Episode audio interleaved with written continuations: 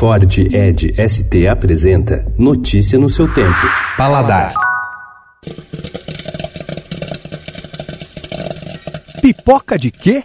Cozinheiros empenhados em brincar com texturas e sabores de seus pratos andam estourando grãos diferentes para fazer pipoca. Arroz selvagem, trigo, sorgo, tapioca e orzo explodem pelos cardápios em composições nada triviais, que vão do inhame com cevadinha ao tartare. No caderno Paladar, várias sugestões, como a combinação de carne ou peixes crus com pipoca, que, segundo a reportagem, está virando um clássico.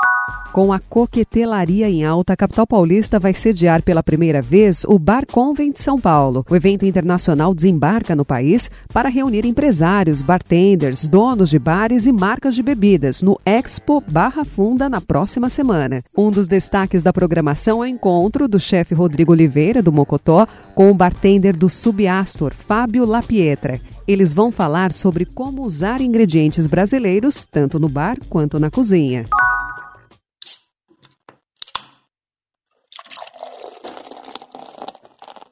Antenados em lançamentos cervejeiros já devem ter reparado na onda de stouts, bem cremosas e adocicadas, com adição de ingredientes que poderiam estar em receitas de sobremesas, como coco, cacau, café.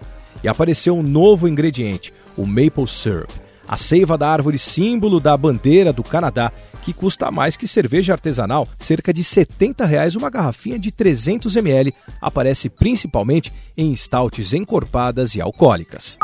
Peru Fujan e Toques de Brasil no novo Agicucena. Inaugurado há um mês, o novo restaurante fica a poucos quarteirões de seu irmão mais velho, o Agi Inspiração Peruana, em Pinheiros. A nova casa traz no menu alguns clássicos da cozinha peruana, ainda pouco explorados por aqui, como o talharim, a massa de fios frita na wok com óleo de gergelim, que é muito popular no Peru. Notícia no seu tempo. É um oferecimento de Ford Edge ST, o SUV que coloca performance na sua rotina até na hora de você se informar.